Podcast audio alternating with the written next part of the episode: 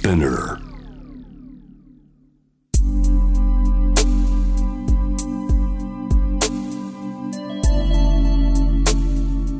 眠らない街六本木。高層ビルの一室に現れる深夜の保健室。重たいドアの向こう側。ここでは誰もが飾らない言葉で語り始める。心の声を聞き出す。特別な聴診器を持って迎えるのは酒と涙と哀愁をこよなく愛するイラストレーターの田中美咲。恋仕事家族。そして性のこと。一人一人で違う。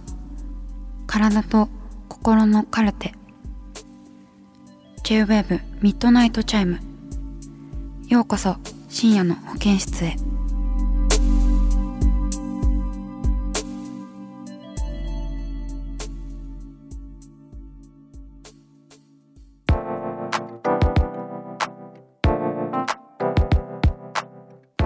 イラストレーターの田中美咲がお送りしています。深夜の保健室ミッドナイトチャイム今夜のゲストはこの方です。こんばんは中田くるみです。よろしくお願いします。はじめまして。はじめましてですね。ねちゃんとお話しするのははじめまして、やっとお会いできました。ね、うん。なんか私もこう一方的にこう知っているという意識と。逆です逆です。いやあと 界隈が結構近いというか。そうなんですよね。共通の知り合い多分多いですよね。そうなんですよ。でしかも大学まで一緒。そうそうそう。だからで大学では、はい。合ってるんですよね。合ってる。そうなんですよ。一瞬なんですけど、はい。あの私がね油絵学科で、はいで、まあ、本当に1年生の頃かな、うんうん。大学入りたてで。私が2年生ですね。そう、い。それであの絵を描いてたらね、うん。アトリエで一人で、はい。そしたらガラッて入ってきて誰かが。そしたらねパッて振り向いたら中田くるみさんだったんですよ。うわっと思って。中田くるみさんだと思って私。そしたらそうそう。いきなり「誰々いる?」って聞かれてあ なんか本当にひどい。絵画学科の先輩だったんですけどね、はいその方はそう。ですね。私は映画学科なんで、まあうん多学科のキャンパスというかその美術棟に、はいまずずかずか入っていってる時点でもうひどいんですよ 本当に。でもね数少ない、まあ、交流というかあーね思えててくださってありがとうございます。そうで「いないです」って言って「うんありがとう」って言ってさーっとあのさっそうとひどい本当に。いやーねなんか楽しかったですよ所沢校舎。所沢校舎好きでした、うんなんか広くて、いねもうね今亡くなっちゃったですけどなんっちゃったんですよね。あの同じ日本大学の芸術学部そうなんです。で学科がねすごいたくさんあるから八個でしたっけ？8個ありますよね、で私は美術で美術私は映画。映画だったんですよね、はい。だからねそこでこうパッとい一言でも話すのって結構奇跡に近い確かに。でそうですね私はあの中田さんのことはもうジッパーを読者なのでありがとうございますそうだからずっと知っていたというありがとうございます。中田さんがねビビアン・ウエストウッドをすごい着ているイメージがあってめちゃめちゃ着てましたね。ねかっこよかった、ね、今も今日はお着物でいらっしゃそうる私今日着物で着てるんですよたまたま。ねこれもまたかっこいいなって感じありがとうございますなんか粋な着方をあ本当ですか？されているお着物着られますよね。はい私着物好きでたまに着るんですけどですよね。そういうイメージありますなんか着物着てスナックの中にいるイメージあります。そうそうそうそしたらねママみたいになっちゃそううんですけどそうそうそうそう。大体おかみって呼ばれるそういうイメージすごいありまますね。そうそうねだからあ着物なんですねと思ってあの着るものとして嬉しくなりあました。あねえなかなかいないですもんね。私の周りだと、マドモアゼルユリアちゃんっていう方がいて着物の。大好きです。あねね。すぐ YouTube 見ちゃう。うん、見ちう。ゃう。見ちゃう、うん。そう彼女が教えてくれて着物の着付けとかあをそうなんですね。そうなんですよ。なんかあのあの作品を撮るにあたって着物を始めそうなんです。かえっと発表になったんですけどか8月から放送される「雲霧仁左衛門」っていうシリーズもののうん。ドラマに私はシーズン6から参加することになってこれはあそうなんですやねばいと思って、うん。皆さんも出来上がったチームの中に入っていくわけなので、はい。なんかもう1分1秒たりとも無駄にできないみたいな時うんうん。間を過ごして着物を着てます。あそうなんですね。だから自宅で着て来られた。はい自宅でねすごい。その私は着物を着る大変さもすごい知っているので。大変ですよね。ね大変。はい。よ今日はよろしくお願いろしします。くお願いします。ででなんか楽しいな。なんかねすぐベラベラ喋っちゃいますね。ねすぐ喋っちゃいますね。収録前もすごいいろいろなことをもうそうなすでに喋ってしまったんですせないと載せないとって。あ出身も近いんですね。そう出身も近いみたいで。埼玉。そう私は埼玉で、はい中田さんは栃木？栃木の佐野です。まあ佐野なんですね、はい佐野ラーメンの。佐野ラーメンの佐野です、うんうん。埼玉のどちらですか？もし言ってよろしければ、えっと与野とか与野。大宮とか、はいはいはい。そっちの方あじゃあ結構真ん中の方ですね。そう真ん中の方になりますへね私は加須とか羽生とかにうんうん。大高校の同級生たくさんいたんであそうなんですね。その辺よく行ってました、うんうんうん。でっかいイオンがあるところでっかいイオンありますね。えっ、となんだっけ、越越谷越谷レイク でっかいイオンで通じた。ねなんかデートといえば私は越谷レイクタウンでした。だったんですね。高校生とか。はい。そう高校の時ぐらいにできましたよね。ねそうちょうどできてクソ広いなみたいな。だから大学生の間私は実家を出ずにこう通そってかっましたから。通えたんですね。羨まそうしい所沢のね校舎の時もあったし、はい。埼玉のそうそういう感じで。そっからエコダに。はいえエコダの思い出あります？あちなみに日芸はエコダっていう場所にキャンパスがあったんですけど今、うん。エコダは再開発されちゃって結構街が変わっちゃったんですよね。そうですよね。私たちはギリギリ再開発がされる前のエコダを知っている、うん。なんか思い出ありますか、まあ、周辺がねやっぱ学生街だったんで、うんうんうん。いろんなお店にお世話になったかな。でもどこも潰れてしまっなくなってちゃいましたね、うん。おしどりっていう美味しい。おしどりめっちゃ行ってました。出ましたよね、はい。おしどりっていう超うまい定食屋さんとか。そう。あとエコダコンパとか。エコダコンパね、はい。はありま健在ですよね。ねエコダコンパ。毛皮のマリーズのうんうん。なんか方々が写ってる写真が有名なのがあってエコダコンパって。うんうん。なんだろうって言ったらエコダに住んでたことがあるっていう話を聞いてあそうなんですね。エコダコンパがこんなにフューチャーされるなんて。ね嬉しい気持ち、うん。その、まあ、20代の頃ははい。のお話ちょっと伺ったんですけど、はい。30代になって20代と変わったなっていうこととかあなんかありますか？あとあそうですなんねエコダに行ったりとかなんかその過去あー振り返ります？り返ったりとか。大学の頃は本当になんかこう私超田舎者だったんで、うん。なんか栃木県の佐野の本当に超僻地から出てきたから、栃木から埼玉って通えるじゃんって感じしますけど、うん。電車がなさすぎて通えなかったんです、ね時刻表を覚えられるぐらいの電車しかなくなかったんで、うんうんうん言うとバレそうなんか場所が。なんか本当に東京に来たぞ。うん。超最高みたいな状態だったんですよ、うん。まあ埼玉なんですけど、うんうんうん。東京に来れてないんですけど。でもなんかそれでもうなんか超田舎者が東京に憧れて全部楽しいものを吸収するみたいな感じで、うん。もう1日が48時間ぐらいの勢いで寝ずにいろんなところに行きまくったんですよね、うんだからもう人から見ると私多分すごいギラギラしていて、うんうんなんかもう常になんかもう目真っ赤みたいうんなうん。感じで生活してたんですけど、はい。なんかそれももちろんまあ落ち着く絶対に落ち着くじゃないですか年齢とともに。そうですね。でそれで本当に大学生の時に遊びきったぞってぐらい遊んでそこから本当に人よりも落ち着くのは早かった気がしますね。へえ。シュッとなんか。もうジュッて燃えた感じですかね。ですかねなんか、うん。もう本当にあのうん。火薬の数はもう限限られてて、うん。うん全部燃え尽くしたみたいな感じで、ね、もうあとはスッっていう生活をしてなんか30歳迎えたらはいなんか多分人よりもやりきったことが多かったと思うんですよ。なんか、うん。まあ、遊んだりなんだろう弾けたりとか、うんうんうん。変な服着たりとか。はい。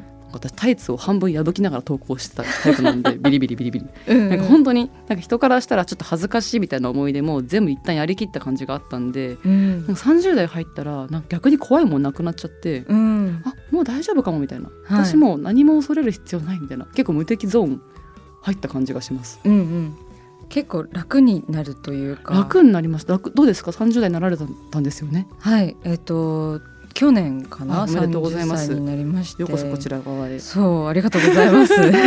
パイセンどうですか？パイセンいきなりパイセン風吹かすっていう。どうですか？かねこうやっぱりこう30年間同じ体を使い続けてるっていうことうん。がすごいやっぱりそのまあギシギシみも感じつつ、はいでもなんか誇らしいというか30あー歳まで生きてこれたなとかあとは何でしょうこう諦めというか、はい。受け入れっていうのかな。あもうそれかも確かにそうそういう感じで私もどんどん楽になってでもとにかくまあ私は小さい頃がすごい辛かったのでなんか今が最高っていうのはずっと更新していていいですね。そう。だから31歳もすごい最高の年になるんだろうなみたいないいですねことは思ってます。なんか女この20代前半じゃないか真ん中ぐらいと30のいきなり入ったところで厄年2回来るじゃないですか。あねそうですよね、うん。なんかやっぱり厄年っていうのはちょっと統計的に何かあるんでしょうあねるんでしょうね。厄払いとか言いますけど。なんか役者役払いしたら役役が来なくなっちゃうからへえ役払いしちゃいけないって言われて。そうなんですね。それ初めて聞いた。そうなんです。なので恐ろしいから浜屋だけ買いました。浜屋？浜屋。なんか浜屋だったらまだ厄除けじゃないからまあいいかなと思って。ああそうなんですね。浜屋ってなんか初めて買いました。わ、うんあかります？ね浜屋。破壊の歯に魔の、ま魔悪魔の魔のはい。悪魔の魔の。浜屋を人生で初めて自分で買いました、うんそれぐらいはちょっと買っといた方が。厄除けはできないからと思って。うんうん。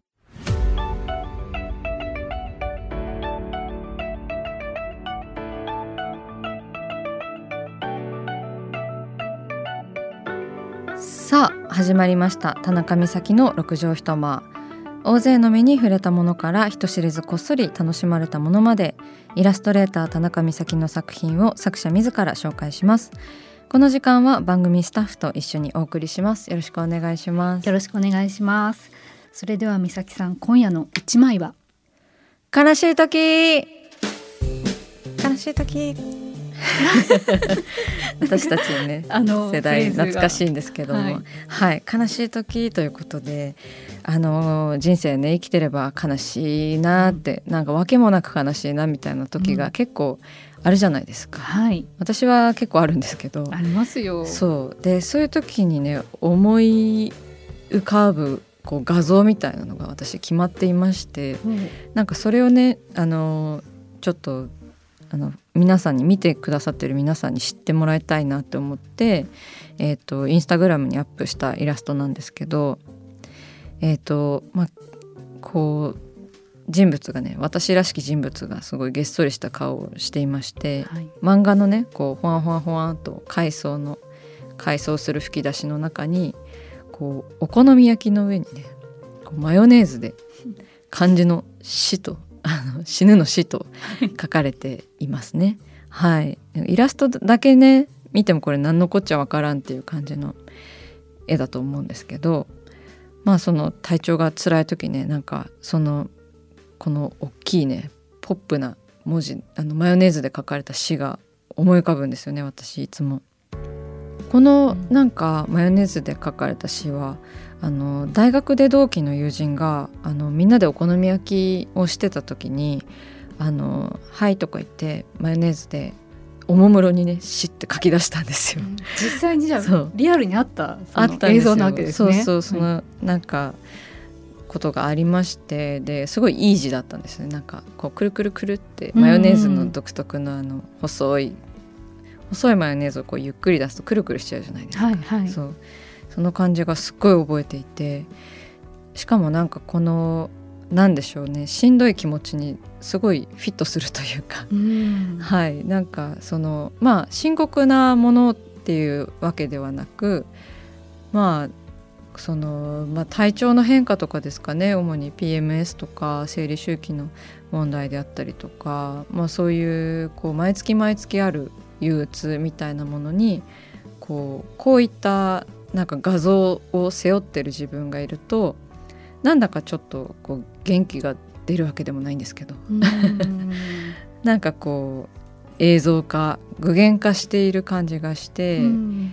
まあなんか具現化してる方がその自分の寂しさとかまあ辛さみたいなものをこう抱きしめやすくなるっていう気がしていて、なんかみんなにもそういうお守りみたいなものがあればいいなと思ってこの絵を描きましたね。うん。なんかお好み焼きっていうだけあってなんかちょっとこうこの絵からもソースの匂いが してくるような変わっ感じもしますね。てきますか、うん。それはすごい嬉しいです。なんか私のスキルがね。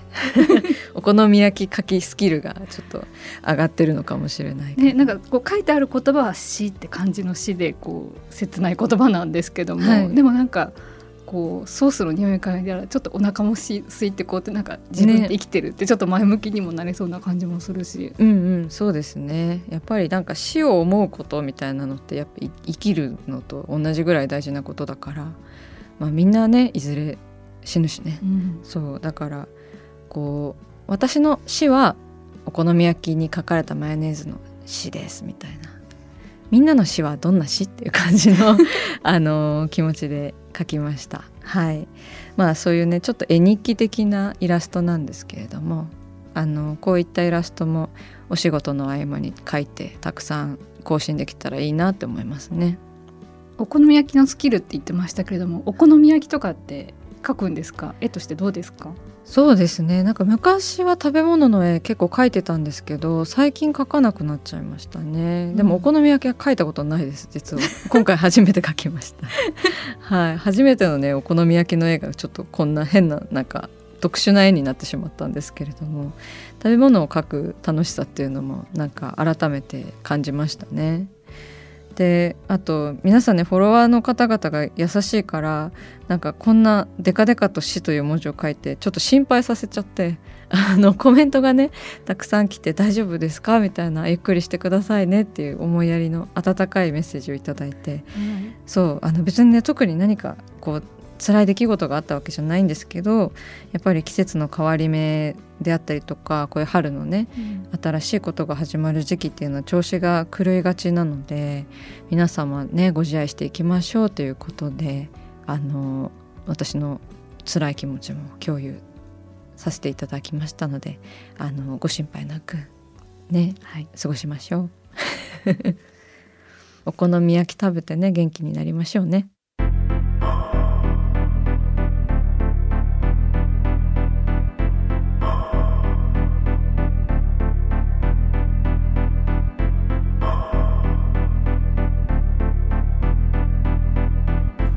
中だから話せる。体のこと心のこと。 J-WAVE ミッドナイトチャイム。公式サイトとインスタグラムは24時間オープンしています。あなたの悩み番組へのメッセージお寄せください。来週もイラストレーターの田中美咲が深夜の保健室でお待ちしています。キャリコン編集長通信仕事と人生の話をゆるゆるとパワードバイミモレ。このポッドキャストではミモレ編集長の河原咲子が時には一人で時にはゲストをお招きしキャリアコンサルタントの資格を生かして仕事と人生そして職業キャリアだけじゃないライフキャリアの話を誰にでも分かりやすくゆるゆるとお話します。毎週金曜日に新しいエピソードを配信中です。ぜひ一度聞いてみてください。